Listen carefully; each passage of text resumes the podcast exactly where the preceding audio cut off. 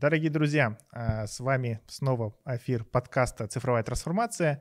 Мы обсуждаем а, технологии, цифровые технологии, тренды, инновации и бизнес, и как вся эта история сочетается друг с другом. Сегодня у меня интересный а, гость в дистанционном формате. Вот это Михаил Иванов, известный эксперт и предприниматель. Сейчас Михаил находится... В каком вы городе сейчас? Приветствую, я живу сейчас в городе Найват. Это 7 миль от Болдера и примерно 50 миль от э, Денвера. Угу. А что это за городок? Да, знаете, вопрос к вопросу о, о, да, о непредсказуемости судьбы, когда перед тем, как я приехал в США, если бы кто-то мне сказал, что я буду жить в горах в городе Найват. Найват – это имя вождя индейского племени Арапахо, который угу. был предан и убит американцами. А, в Колорадо не осталось индейцев, Вообще индейцев было около 100 миллионов человек. И колонизаторы, угу. как испанцы, так и другие европейцы, э, практически не, не осталось индейцев. Это был один из крупнейших в истории человечества геноцид, про которого не очень, не, не очень вспоминают. И ну, вот есть улицы с названием Арапахо, это индейское племя, Навахо и так далее. А вот я живу в городе, который назван племенем индейцев, вождем племени индейцев Арапаха. Город интересный. Прямо напротив меня стоит а, большое, то, что такое называется facilities IBM. Если вы помните, в Советском Союзе были такие 286 компьютеры, 386 компьютеры IBM. Все эти компьютеры собирались здесь. Это один из самых крупных офисов IBM. Почему здесь находится офис IBM? Потому что здесь находится университет. Здесь находится University, CU, как называется, который очень сильный физика, химия, математика. В Болдере, в котором живет 100 тысяч человек, 12, живет 12 нобелевских лауреатов. Примерно половина из них на пенсии, и половина преподает в университете Колорадо. В общем, вы живете, вы живете в американском долгопрутном, грубо говоря. Да, можно сказать, да, можно сказать так, да, можно сказать так. Угу.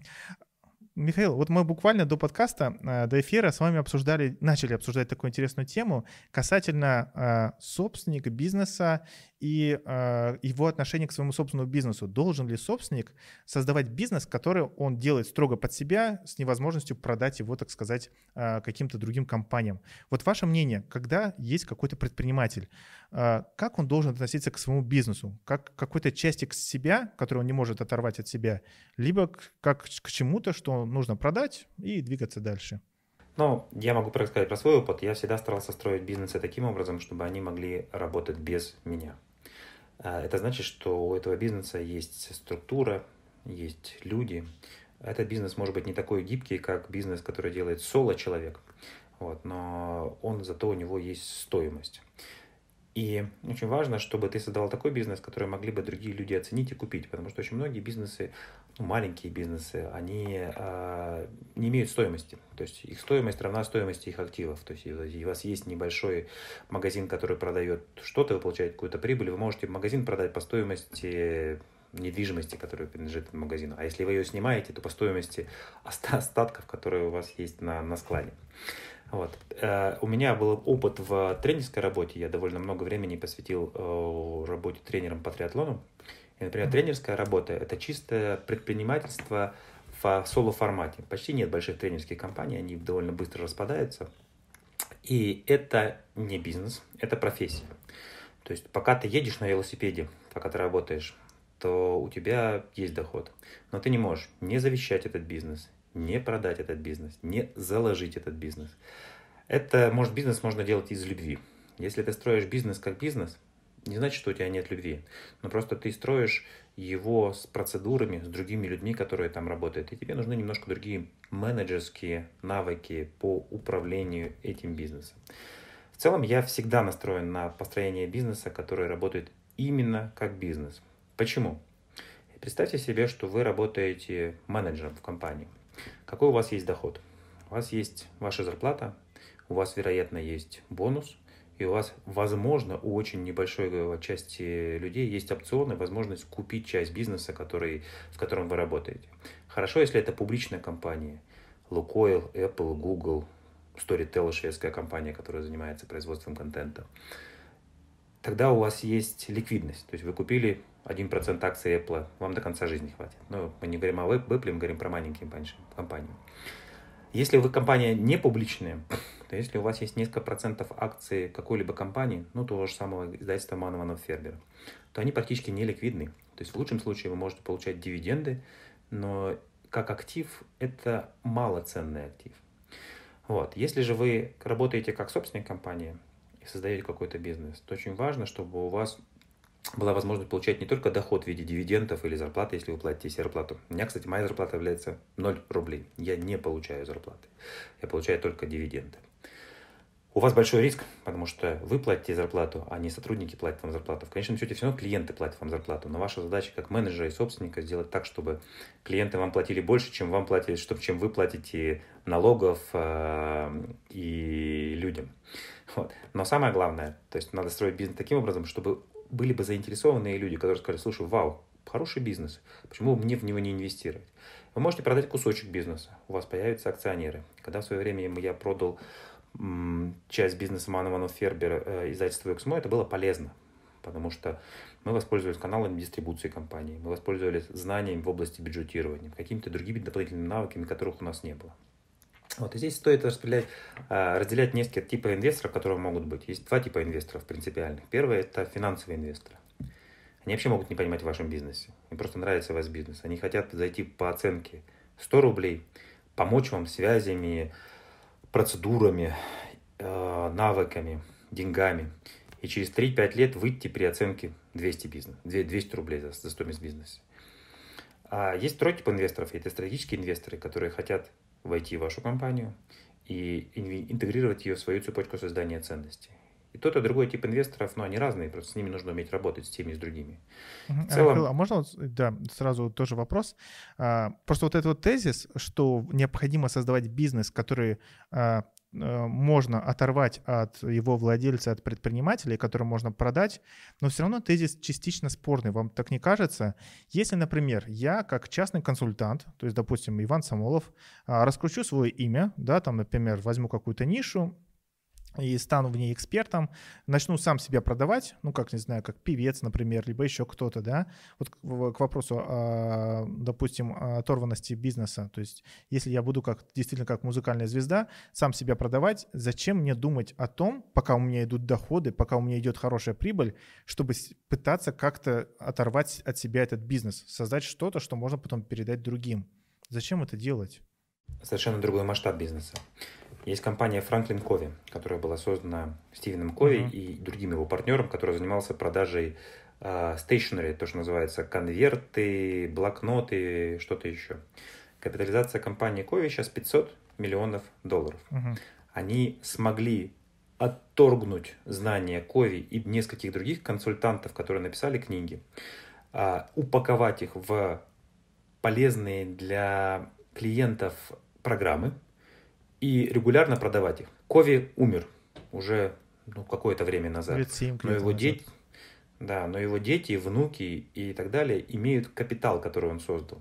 Если, не дай бог, вы завтра умрете, ваши дети не будут иметь капитал, который вы создали. Никто не будет заказывать у ваших детей консалтинг, потому что их отец был замечательным консультантом.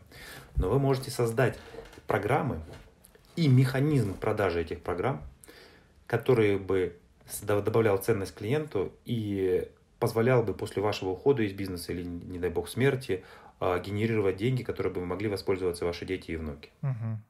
Я, я понял тогда ответ, да. А, когда, например, а, я хочу оторвать... Какие вот главные принципы, какими принципами я должен думать, жить, не знаю, в ходе своего бизнеса, чтобы ну, не попасть в эту ловушку такого бессменного отца-основателя бизнеса? То есть что мне нужно делать, чтобы бизнес стал автономным, чтобы он имел какую-то ценность да, для инвесторов я могу его дальше продать? Ну, здесь очень важна структура внутри компании, то есть за, за что процессы, ключевые процессы поддерживали были люди, которые могли бы быть собственником, могли бы не быть собственником компании, но они бы могли быть заменены. Вот. Точно так же и чтобы вас можно было заменить. Если есть процедура, ну, например, в начале года у нас мы планируем стратегию. Стратегия – это набор некоторых инициатив. В каких каналах мы будем продавать, за счет чего мы будем продавать. Потом это э, перекладывается в бюджет – то есть мы смотрим, в прошлом году мы продавали в каком-то канале, не знаю, на 500 тысяч рублей. Сможем мы продавать больше? Что для этого нужно? Люди, другие ресурсы. После этого это ложится в бюджет. После этого это ложится в показатели каждого менеджера, который отвечает за реализацию этого бюджета. Это э, возможно для зрелой компании.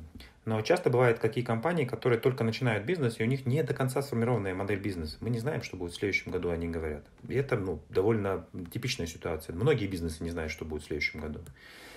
Но сам процесс планирования, процесс работы над стратегией, процесс бюджетирования, очень полезный процесс, который вам показывает, ну, то у вас там, может быть, дырки в компании, то есть вы в каком-то месте тратите больше, чем вы думаете.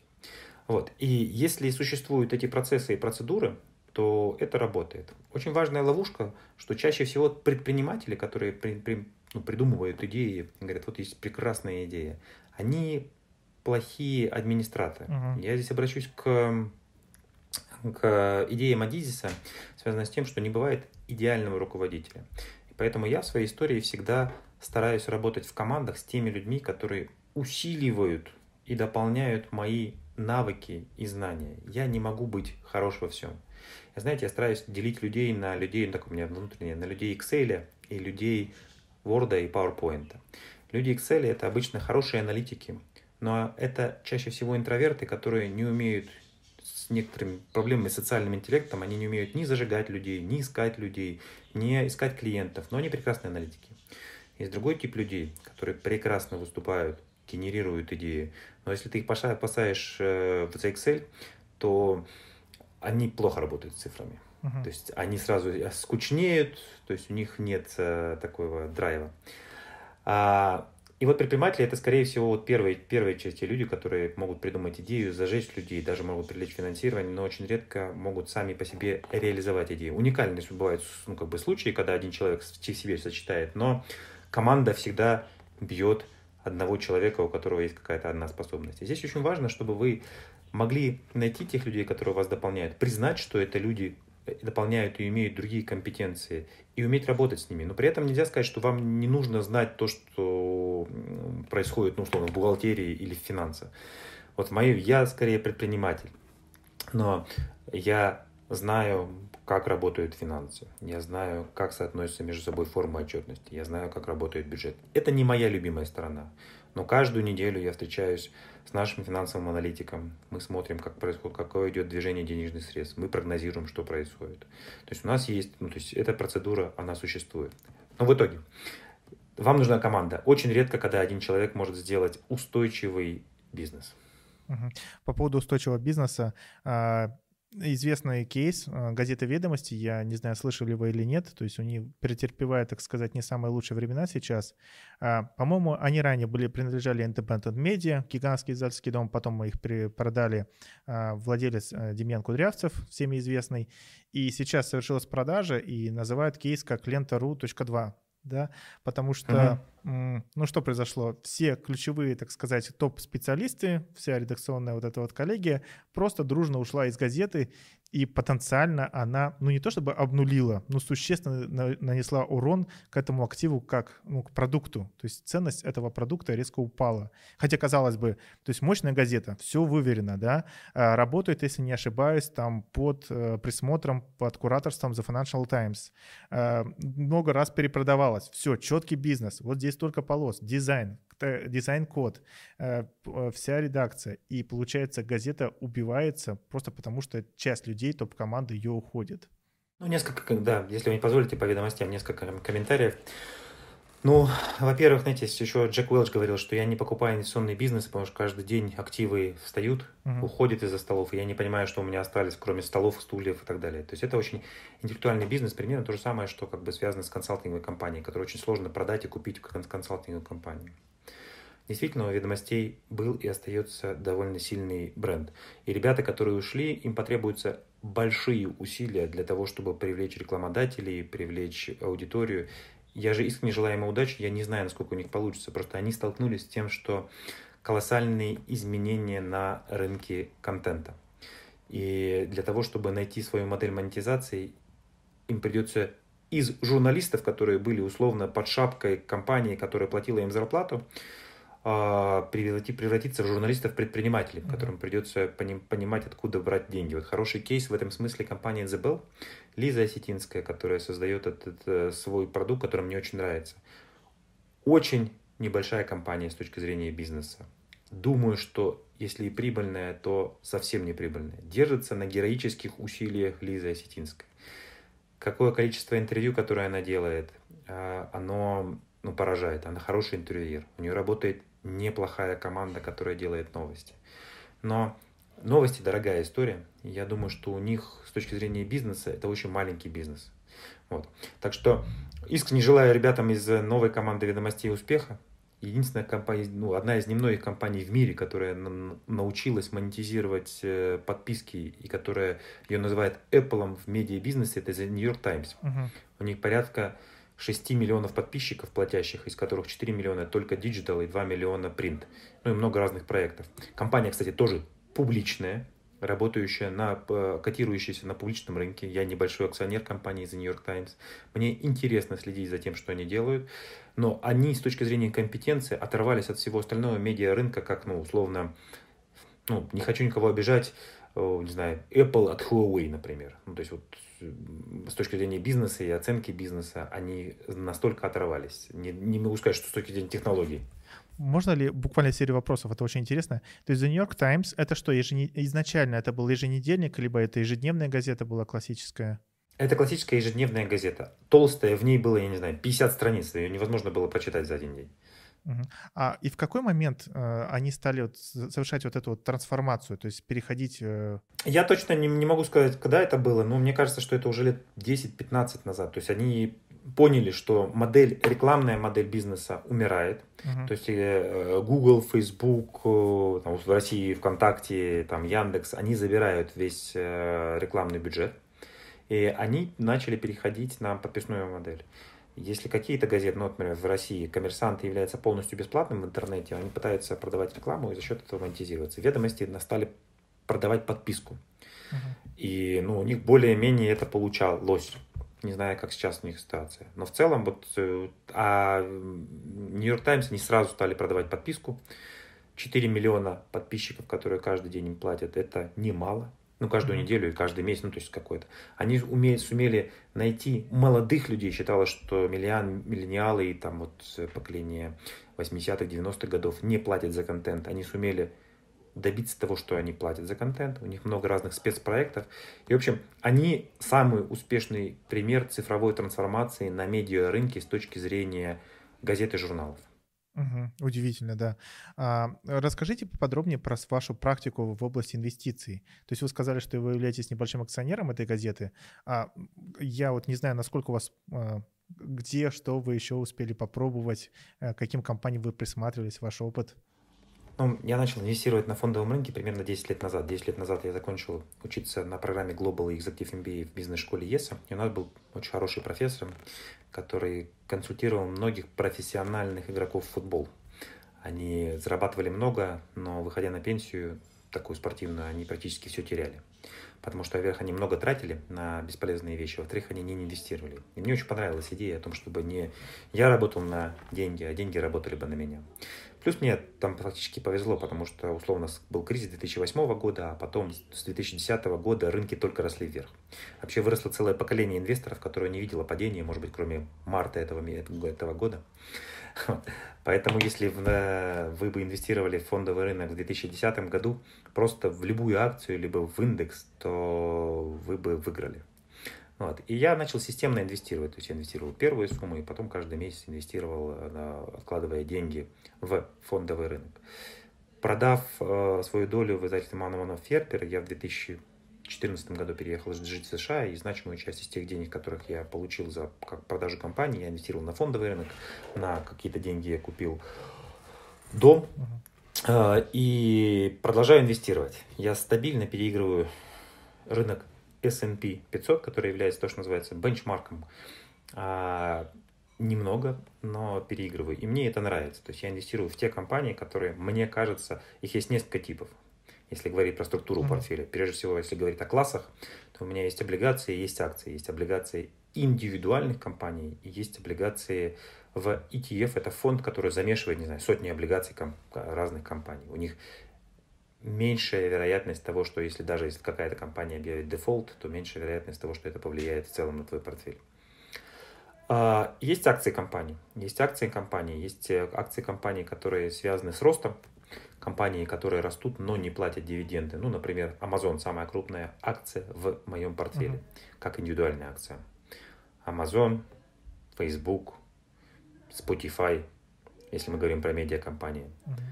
Uh-huh. Storytel, если мы говорим опять же про медиакомпании. New York Times, медиакомпании.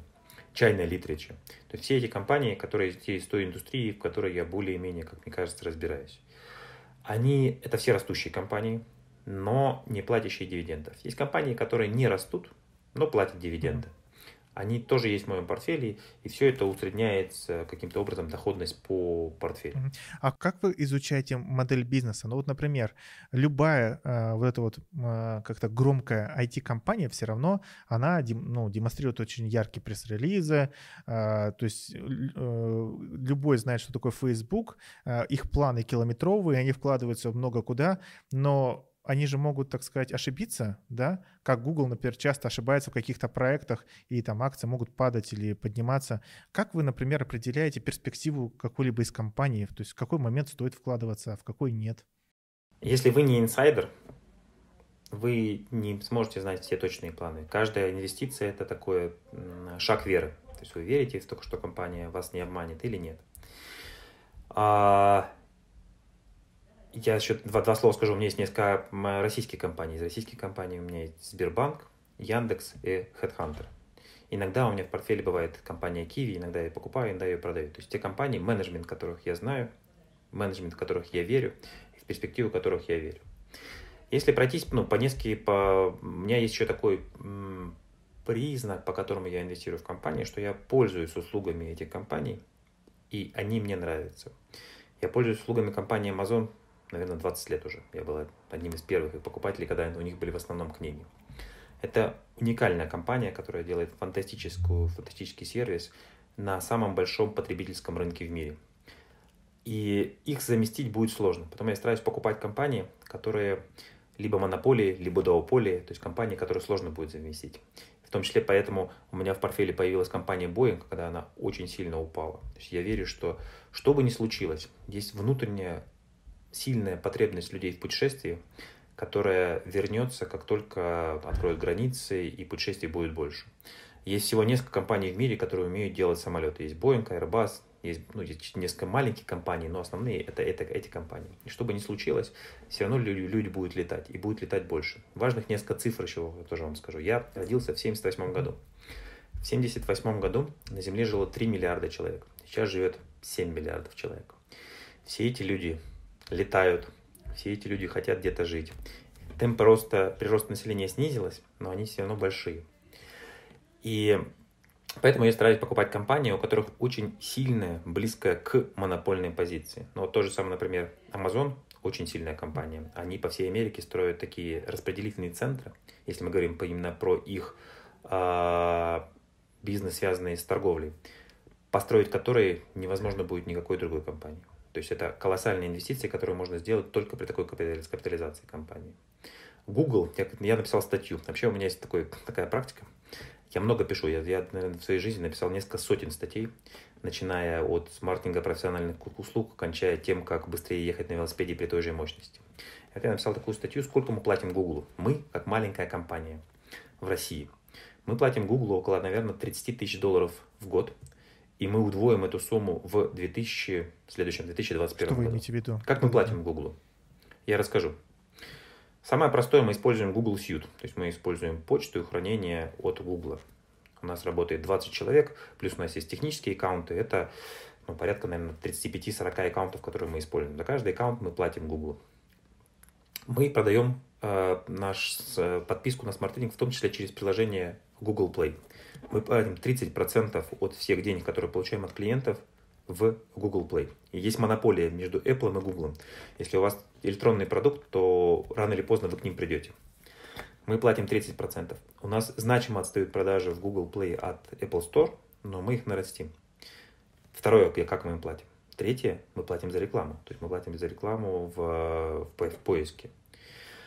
А, четвертое, я лично плачу за э, место, которое я использую в облаке, которое есть, есть Google. И таким образом Я бы хотел им не платить, но я не могу им не платить, и я плачу им довольно много. И мы то, что называется locked-in, то есть мы не можем перейти на, на куда-то куда от них. И они, по большому счету, собирают, ну, слово «дань», это неправильное слово, потому что мы же добровольно мы у них покупаем услуги, собирают дань-услуги со всего мира. То есть компания в Узбекистане, компания в Корее, компания в Японии все равно платит Google. Mm-hmm. Вот. И мы никуда не можем уйти. То есть оттуда мы никуда не можем уйти. Вот поэтому Google тоже есть в моем портфеле, у него относительно небольшая доля, но он есть в моем портфеле. Uh-huh. Да, это потрясающий пример. Я про себя сразу подумал, сколько я плачу Гуглу, и ну, понял, что я предпочитаю Яндекс просто потому, что а, после 2014 года доллар резко подскочил, и ну, сервисы до 2014 года наша компания, например, потребляла тоже от Google, ну, больше как почта, облако и так далее. Теперь Яндекс.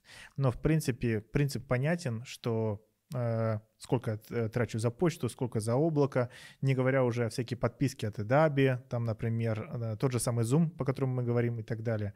То есть, получается, речь идет о том, что те компании, которые могут масштабно э, войти на, дойти до максимального процента населения людей планеты Земля и могут собирать, как вы сказали, дань, за такими компаниями будущее. А, недавно смотрел цифры. Сейчас первые 100 компаний в мире по прибыли генерируют около 70% прибыли всех компаний в мире. То есть правило Паретта работает 80-20. И, к сожалению, мне не нравится это, но монопольная ситуация будет только ухудшаться. Я думаю, что по прогнозам через 5 лет первые 100 компаний по прибыли, именно по прибыли, которые генерируют прибыль, будут генерировать 80% прибыли во всем мире. И вы можете вскочить в этот поезд, став совладельцами этих компаний. Они никогда не будут стоить дешево. То есть не всегда будет стоить дорого. И всегда можно ошибиться, потому что представьте себе компания General Electric, книгу, э, руководителя которой мы издавали, э, Джека Уэлча, она была самой дорогой компанией в мире. Капитализация этой компании упала, я боюсь ошибиться, но мне кажется, в 7 раз. Просто компания не перескочила в новый технологический, э, технологическую как бы, волну. Если мы говорим про крупнейшие компании в мире, Apple, который, капитализация которого достигла 2 триллионов. За ним идет Amazon, за ним идет Google, за ним идет Facebook. И этих компаний не было 30 лет назад. То есть вы не можете просто купить сейчас, ну если на 10 лет назад вам, вам сказали, слушай, покупай Royal Dutch Shell. Все ездят на электронных, на, на, на автомобилях, и будешь ты, с тобой все будет нормально. Или покупай Toyota. Вот тоже прекрасный пример. Toyota и Tesla.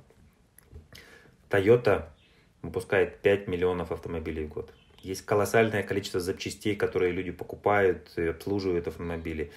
В Африке я не могу себе представить никакой Теслы в Африке, потому что там Тесла, там нет ни одной зарядки, мне кажется, там в Центральной Африке.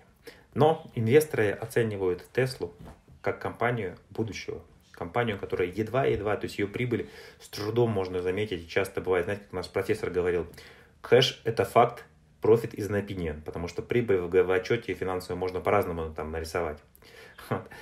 Но инвесторы верят в будущее этой компании. И она с начала года подорожала, мне кажется, в 4 раза. Это, это фантастическое. Я не понимаю, почему акции этой компании ведут себя так, и поэтому я их не продаю и не покупаю. Вот. А, но мы живем в фантастическое время. То есть интересно, что ну, люди, не знаю, в Казани, в, в Ростове, в Нальчике могут купить себе немножко Apple. И Америка в этом смысле, и вот эти технологические компании тоже являются пылесосом денег людей со всего мира. Вместо того, чтобы купить новую квартиру в Рязани и сдавать ее как актив, ты думаешь, слушай, столько проблем с квартирой, не дай бог квартирант не платит, зальет ее, пойду я лучше куплю акции Амазона, или акции Тесла, или акции Apple. И у этого есть проблема, потому что компании не, может, не могут бесконечно э, дорожать. Но сейчас этой проблемы люди не видят, то есть они часто ослеплены. То есть э, Apple с начала года тоже, мне кажется, два раза практически подорожал где ты можешь найти доходность 100% на, на рынке недвижимости в России. Рынок недвижимости в России стагнирует. И ты думаешь, зачем я буду покупать новостройку? Лучше я куплю немножко акций Apple. И технологически ты можешь сейчас в один клик купить акции Apple. И ну, это такой перекос. То есть капитализация, например, NASDAQ рынка, она выше, чем капитализация всех вместе взятых рынков. Или капитализация фанга, так называемой компании большой четверки, Facebook, Amazon, Apple и Netflix, больше, чем капитализация всего рынка Германии со всеми а, Audi, BMW и все технологические технологии Германии. Это не верный перекос. Но пока он есть. Как знаете, как говорили, что а, рынок может быть оставаться дольше рациональным, чем у вас есть денег для того, чтобы терпеть это рациональность. Вот, Михаил, смотрите, это все звучит очень потрясающе, но с другой стороны, а, да, в 1978 году 3 миллиарда людей, сейчас 7 миллиардов людей. Вероятно, что количество будет расти, но все равно, а, так сказать, если говорить про ВРП, ВВП на душу населения, она растет, ну, не так глобально. То есть э, количество денег в мире, оно все равно ограничено. И растет оно там, судя по разной статистике от Fortune, от эксперта, там, ну, на 5-10% в год. Э, я думаю, это первый год э, в истории человечества за последние там десятилетия, когда, ну, э, доход упадет. Но, тем не менее, я к чему? Э, когда вы говорите, что такие компании, как там Facebook, Google и так далее, сумасшедшим образом наращивают свои обороты, то значит где-то же убавилось. Э, получается, они это делают за счет каких-то других видов бизнеса, правильно? Есть, знаете, такое понятие, называется миграция ценностей. Мы можем немножко поговорить по миграции, про миграцию ценностей на примере издательского бизнеса. Да. А, как, как раньше происходила традиционная, традиционная модель издательского бизнеса? Вы написали книгу, написали рукопись, пришли в издательство, пришли в издательство МИФ, пришли в издательство Альпина, вам сказали, знаешь, неинтересно, не будем брать у тебя рукопись. И все. И ты, тебе некуда идти в, дальше для того, чтобы поделиться своими идеями. В издательстве сидят редакторы. Они оценивают каждую рукопись как инвестиционный проект. То есть нужно инвестировать там, минимум 10 тысяч долларов в подготовку, в печать рукопись, дистрибуцию. Ты думаешь, мы сможем продать книги так, чтобы окупить, или не сможем. Поскольку э, риски высокие, маржинальность там высокая. Но при этом, ну, говорю, что риски высокие? Это чисто инвестиционный бизнес. А теперь Внимание, несколько, несколько интересных э, идей. Я тут недавно э, хотел вспомнить, как делать выход силой на турнике. У меня возле дома стоит турник. А, я зашел в YouTube и набрал, как сделать выход силой. Есть несколько роликов, у каждого из которых более миллиона просмотров. Вот представьте, что раньше человек, который бы рассказывал, как тренироваться на турнике, до YouTube, до других э, изобретений, пришел бы в издательство и говорит, слушайте, я написал книгу, как тренироваться на uh-huh. Мы сказали, ну это маленькая группа, мы не будем заниматься ей, потому что ну, очень странно, как до них достучаться и так далее. В общем, сейчас демократизировался канал а, взаимодействия между писателем, создателем контента и читателем. Издательства, как такие middlemen, они теряют свою позицию и приобретают свою позицию платформы. Мы с вами уже упомянули Storytel. Storytel – это шведская компания, которая начинала как небольшое издательство, потом они стали делать аудиокниги, потом сделали платформу. Они сами делают очень небольшое количество аудиокниг, но они говорят производителям контента, либо вы написали книгу и можете записать ее в аудиоформате, сразу выложить у них и достучитесь до аудитории большого размера. Они говорят, мы предлагаем нашим читателям очень удобную платформу для работы, э, для потребления аудиоконтента. А мы сами не создаем контент. Мы сводим производителей контента, будь то издательство или будь то человек, и потребителей контента. И вы платите за подписку. Такая же модель есть Smart Reading. Вы платите за подписку немного, 500 рублей в месяц, и вы получаете доступ к тысячам, в нашем случае summary, в текстовом, в аудиоформате, в инфографике. В случае Storytel вы получаете доступ к подписке а, на аудиокниги и разные лекции, ну то есть они по-разному структурированы. И ценность инвесторы оценивают платформы значительно выше. Тот же самый Storytel, он стоит больше миллиарда евро. Он котируется на шведской фондовой бирже. И он растет. За время пандемии, за последний год, стоимость компании выросла в два раза. При этом стоимость традиционных издательств, она падает. Никто не хочет покупать традиционные издательства, потому что вам нужно печатать, доставлять, у вас есть остатки, вам сложно масштабироваться. И когда я продавал свою долю издательства МИФ, прибыльное издательство, белое издательство, хорошо управляемое издательство, я с этим столкнулся. Инвесторы говорят, мы не верим в традиционную модель мы не верим, что этот рынок будет дальше развиваться. А, поэтому очень сильно меняется модель как с одной стороны потребления, так с другой стороны и дистрибуции контента. Вот опять же, откуда, почему возникла идея Reading.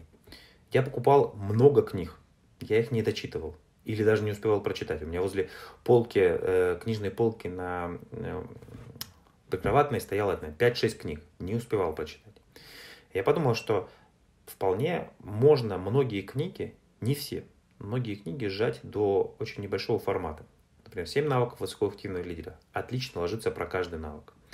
Вы знаете, что есть книга «Восьмой навык высокоэффективного лидера», в которой 450 mm-hmm. страниц. И очень мало людей помнят, о чем же этот восьмой навык. Ты прочитаешь 450 страниц, о чем же это восьмой навык. Э, в этом есть проблема именно издателей, потому что для того, чтобы книга стояла и смотрелась на полке хорошо, и читатель бы заплатил за нее, не знаю, 500, 600, 700 рублей, она должна быть толстая. Книгу из 30 страниц никто не купит за 500, 600, 700 рублей. С другой стороны, есть потребность читателей, несмотря на то, что э, есть, большой, ну, есть большой технологический прорыв, времени у людей становится не больше, а меньше. И поэтому они предпочитают другой тип формата, ну, например, самый. И мы это смотрим, и самое главное еще, что мы видим очень большую тенденцию, связанную с аудио. То есть люди смотрят это, вот наше с вами интервью, я уверен, что многие люди будут не смотреть, а слушать. В YouTube много людей слушает, а не смотрит аудио. А они смотрят ролики. Поэтому мы пришли к, вот, к такой модели, связанной с тем, что мы создаем summary, мы не продаем их поштучно, мы продаем подписку, мы дистрибутируем их через разные каналы, и мы делаем текст, аудио, инфографику. И мы видим, что текст уступает сейчас по количеству просмотров аудио. То есть растет очень аудиоканал. И мы работаем с крупнейшими площадками, мы работаем с Яндекс Музыкой. В июле месяце нас прослушало 300 тысяч человек. Oh. Я думаю, что наша цель, наша, наша цель суммарно, чтобы к концу например, через год, скажем так, нас слушало 1 миллион человек. То есть наш контент слушало бы 1 миллион человек. И это реализуемо. Хотел цель. поделиться, так сказать, а, тоже своим небольшим мнением на этот счет. А, когда произошла вся эта история э, с пандемией, а, освободилось очень много времени. Слава богу, у меня были запланированы и в реализации какие-то проекты, которые можно сделать дистанционно.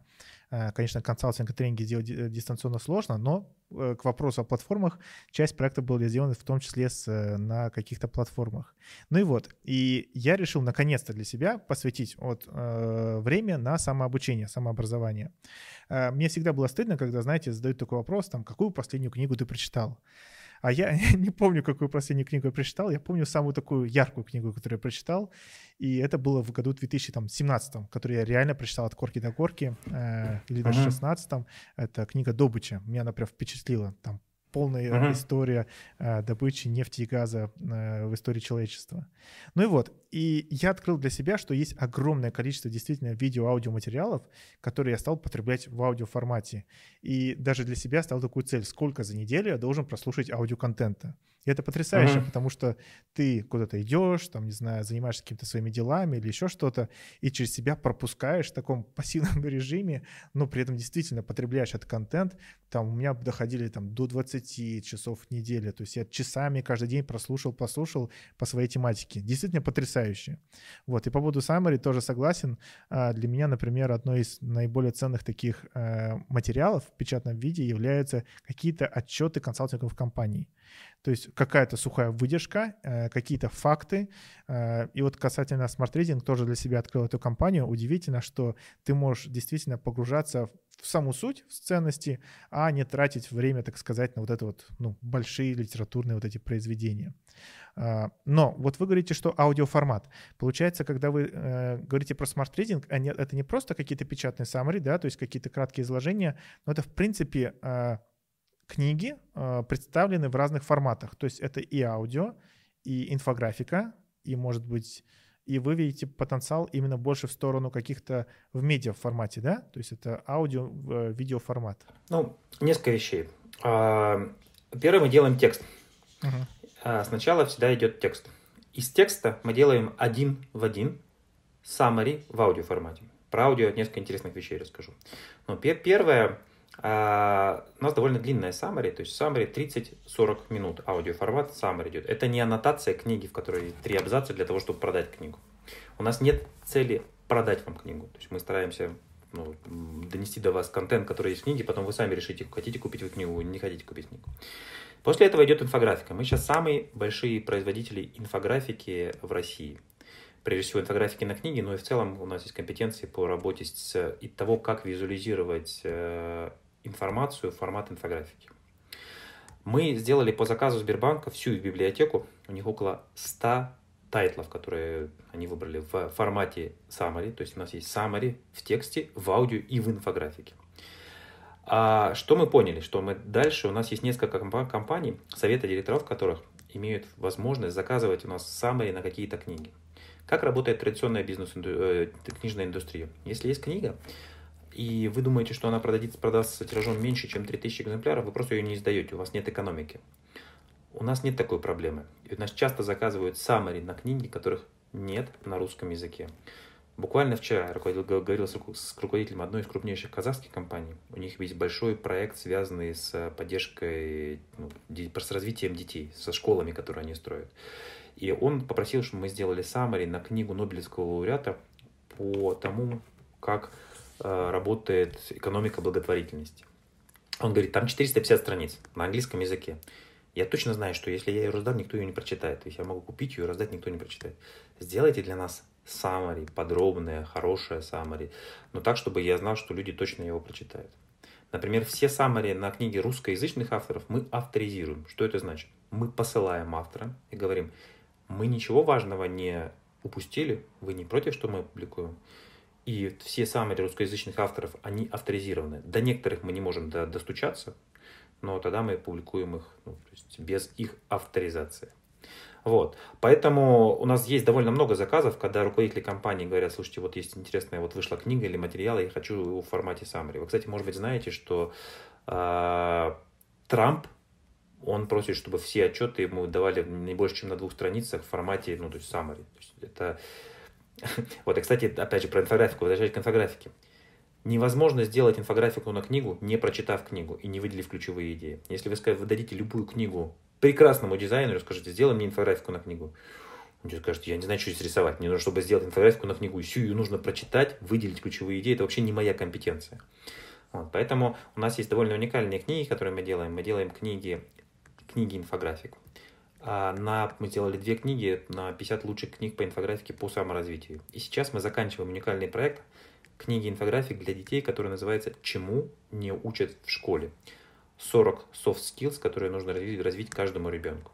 Это будет книга с инфографиками и аудиокнига, в которой, соответственно, тоже люди могут, дети могут прослушать, что же они, а, чему же что же не развивают в школах. Ну, например, как развивать силу воли, чего от меня хотят родители, как развивать отношения с детьми другого пола. То есть мы собрали довольно большое количество тех вопросов, которые нас беспокоят как родителей, и сделали вот такой первый пробный шаг. Книга должна выйти в октябре, это тоже будет книга-инфографик, то есть мы видим, что есть много людей, которые визуально воспринимают информацию значительно лучше, чем в тексте или в аудиоформате. Поэтому у нас есть все три формата. Вот, Михаил, а, мы же с вами, в принципе, говорим, когда говорим про книги, про аудио, про видео, это же все просто формат, то есть формат э, донесения какой-то информации, там, ну, знаний, да, до аудитории. Я не так давно, был у меня подкаст предыдущий, где эксперт рассказывал про обучение с использованием VR, виртуальных технологий, виртуальной реальности. Вот, кто-то использует для этого, например, а, тренинги или семинары, там, лекции живые, да, например, то есть приезжает там тот же самый Adidas, собирает, опять же, там, тысячу ребят из Бера и доносит до них идею, параллельно проводятся какие-то вебинары, а нет ли у вас такого ощущения, что сейчас идет как бы нащупывание такого более универсального формата? Потому что, ну, вы как представитель издательского бизнеса, ну, издательского в более широком смысле, да, чем, например, 10 лет назад, понятно, что, возможно, вы говорите все это через призму своих форматов. Когда я общаюсь с людьми, например, из Webinar.ru, понятно, что у них есть свое представление о прекрасном. А как вы считаете, то есть к чему все это приходит? Вот какая должна быть форма донесения знаний до широкой аудитории? Знаете, знаете, как говорят, пусть цветут все цветы, ненужные мы вытопчем. Я уверен, что нет единой формы э, модели обучения человеку. Мы вошли в интересный такой э, цикл длинный, то есть это такое lifelong learning. Переехав в США, я решил стать тренером по триатлону, потому что мне была близка эта идея, мне очень было интересно разобраться, и я не нашел ни одного вуза, в котором бы учили тренеров по триатлону. Поэтому я собирал как пазлы, элементы пазла э, для себя ну, эту компетенцию. Вот мне кажется, первое, что важно, что мы за жизнь меняем много разных профессий. Сейчас есть разные профессии. У нас есть таргетолог, девушка профессиональная, она живет на Филиппинах. Это 14 часов разницы от меня. И если 15 лет назад кто-нибудь сказал, ты будешь работать таргетологом в Фейсбуке, ни Фейсбука, ни таргетолога не было. Через 15 лет будет какой-нибудь, я не знаю, что-то, какой-то другой инструмент, и будут другие люди, которые умеют работать с, с этим инструментом, и будут там получать больше, чем инженеры, которые делают, я не знаю, технические автомобили, например. Вот, поэтому а, я, люди же не покупают книги для того, чтобы купить книгу. Люди не покупают вебинары для того, чтобы купить вебинар. Люди покупают их для того, чтобы реализовать свою потребность. Потребность в обучении, потребность в развлечении, если мы говорим по художественной книге. Знаете, я был всегда поражен, мы издавали в Манована Фербер разные книги, а вот Михаилом Фербером мы привели книгу мы привели на самом деле семь книг, и одна из них, это руков... Э, которая называлась «Управление фирмой, оказывающей профессиональные услуги Дэвида Мастера». Потом мы привели в Россию Дэвида Мастера. Как раз с помощью ведомостей мы делали такой профессиональный э, семинар. Э, мы там были дружны с его семьей. И что меня поразило? Он чаржил, его стоимость его работы была 25 тысяч долларов в день. Mm-hmm. За день на этом семинаре он рассказал ровно то же самое, что есть в книге. Ровно то же самое, слово в слово практически. То есть ты можешь прочитать книгу, ну там стоимость участия в семинаре была, ну, примерно 1000 долларов. Я не помню сколько, ну, примерно так, так, такая цена была на Котлера, на таких больших известных в России звезд, на Адизиса, мне кажется, такая же похожая цена. Он не сказал ничего нового. И люди, которые пришли на его семинар, могли бы за стоимость книги получить всю ту же самую информацию. Но часто бывает, что у тебя помимо информации, тебе нужна мотивация и энергия от того человека, который тебе скажет эту информацию. И люди готовы платить за разные форматы э, решения, удовлетворения своих потребностей. Вот, поэтому я думаю, что мы, мы сейчас на самом деле в эксперименте. Я тоже хотел коротко рассказать вам про еще одну линейку, которую мы делаем. Мы делаем линейку мотивирующих аудио. Угу. Я обратил внимание, что в Штатах есть несколько компаний, которые делают очень популярные мотивирующие аудио. Знаете, на пачке сигарет все написано. И люди, которые курят, вы не откроете для них э, новое, если вы скажете, что это может вас убить, это приводит к раку легких и так далее. Но они продолжают курить. Вот, поэтому есть мотивирующие видео и мотивирующие аудио. Вот компания, про которую я говорю, самое большое их мотивирующее аудио на, на YouTube собрало 65 миллионов просмотров. Мне кажется, что все шоу, шоу «Голос» за весь сезон получают меньше, чем 65 миллионов просмотров. Эти люди, которые нашли эти правильные слова, нашли музыку, наложили на них, с точки зрения рекламы в YouTube, заработали больше, чем все, все шоу «Голос» вместе с оркестром и большой продакшн группы. И мы начали это делать. То есть мы у себя на канале сделали сейчас первые четыре мотивирующих аудио. Что-то из них связано с книгами. Например, у нас вышло сейчас аудио по харизме, по развитию силы воли. Буквально трехминутное аудио. Что-то не связано. Я сам написал аудио про то, как правильно выходить на тренировку. В тренировке самое сложное не тренировка, самое сложное собраться, переодеться и выйти на тренировку. И мы сейчас записываем пакет из таких 25 мотивирующих аудио.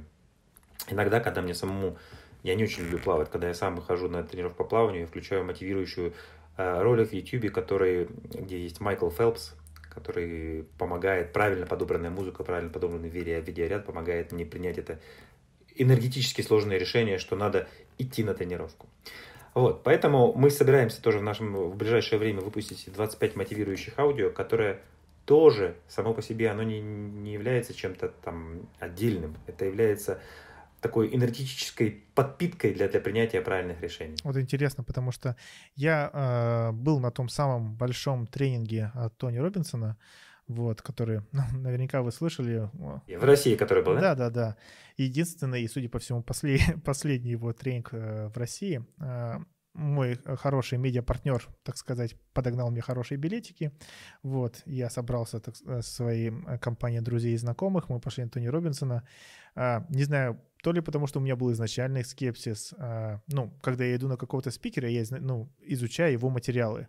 Точно так же по поводу Исхаха Адииса, а, действительно достаточно прочитать его книги, прийти на его семинар, где он кейсы слово в слово повторяет на аудиторию, там, в 500 человек с стоимостью 30-40 тысяч рублей билет. Ну и вот, Тони Робинсон, то есть огромнейший зал, и какие-то буквально простые, примитивные, я не буду даже вот это все пересказывать, потому что было очень много в интернете на этот счет, но меня просто поразило, что ну, неужели это действительно мотивирует? То есть, э, когда вот вы разрабатываете эти мотивирующие аудио, вы, ну, разве разных людей не должно мотивировать разное? То есть разве одного не должно мотивировать это вызов, там, не знаю, э, деньги, либо там слава, третьего должно мотивировать другое. То есть разве существует какое-то универсальное мотивирующее аудио, чтобы, например, пойти на ту же самую тренировку? Мы не знаем, мы экспериментируем. То есть мы пишем так, как мы то, что мотивировало бы нас. Вообще, портфель издательства или редакционная политика газеты. Это отражение мировоззрения главного редактора. Uh-huh. Поэтому мы запускаем, чем, опять же, хороший интернет и вообще современный бизнес. Ты запускаешь, смотришь, довольно быстро ты получаешь обратную связь. То есть люди тебе напрямую пишут. То есть если раньше, чтобы встретиться с каким-то человеком, вам нужно было пройти через секретариат, секретариат договориться и так далее, то сейчас очень быстро можно найти до, до человека, можно ему, ему что-то показать, если у тебя есть чем-то, чем ты что-то можешь заплатить за его время и получить обратную связь. И такая же история, соответственно, с э, новыми продуктами, с новыми идеями. Мы уже согласовали с одним из э, сервисов, с компанией Storytel, о том, что они включат в свой э, каталог эти наши 25 мотивационных аудио. Мы записали эти три мотивационных аудио пробных, которые выложили на Яндекс. Мы делаем еще подкасты, то есть мы публикуем ее в подкасты в, в Яндексе, в Spotify, которые недоступны в России. И мы получили взрывной рост прослушивания этих мотивационных видео. А, поэтому мы с энтузиазмом смотрим. И, как всегда, мы чешем там, где чешется. У меня, я когда тренируюсь, у меня есть такой лист из примерно 10-12 мотивирующих видео. И когда я на велостанке делаю сложную тренировку, когда у меня сложный интервал, я запускаю это видео, и оно позволяет мне стать чуть сильнее. На английском языке есть десятки разных мотивирующих видео. Какие-то для меня работают, какие-то для меня не работают. Но пока мы не видели в России экспертов в, в таком продукте. И мы экспериментируем. Я вас понял. И такую вот последнюю тему, которую хотел затронуть по поводу бизнес в России бизнес в США. Все равно Россия э, это прекрасная большая страна, но с ограниченным количеством людей в плане языка. То есть на, э, у нас есть, если не ошибаюсь, в мире порядка 250 миллионов человек, которые говорят на русском языке.